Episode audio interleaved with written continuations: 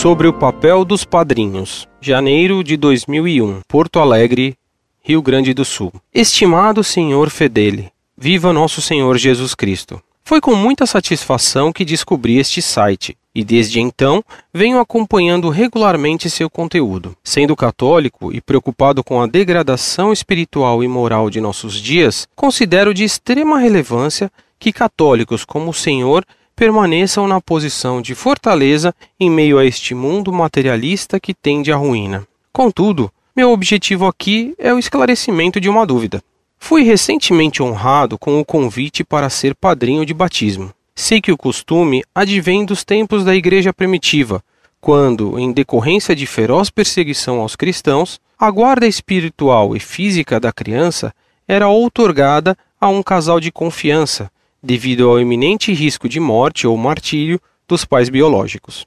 Assim, gostaria de saber qual seria o papel exato dos padrinhos nos tempos atuais, já que a finalidade dos mesmos parece ter sido corrompida à posição de meros mentores financeiros. Outra questão que coloco diz respeito ao fato de que os pais da criança não receberam o sacramento do matrimônio.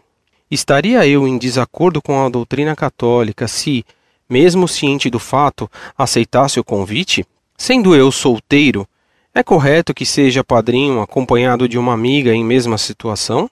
Agradecendo sua compreensão e desejando-lhe que permaneça em inquebrantável espírito cristão, despeço-me. Prezado Salve Maria, fico muito contente com seu apoio a nosso site. Você não imagina quantos moços me escrevem palavras semelhantes, demonstrando que, apesar de tanto abandono por parte do clero, os jovens estão ávidos por conhecer melhor a religião. A Igreja Católica é imperecível e continuamente Nosso Senhor desperta vocações para a sua defesa.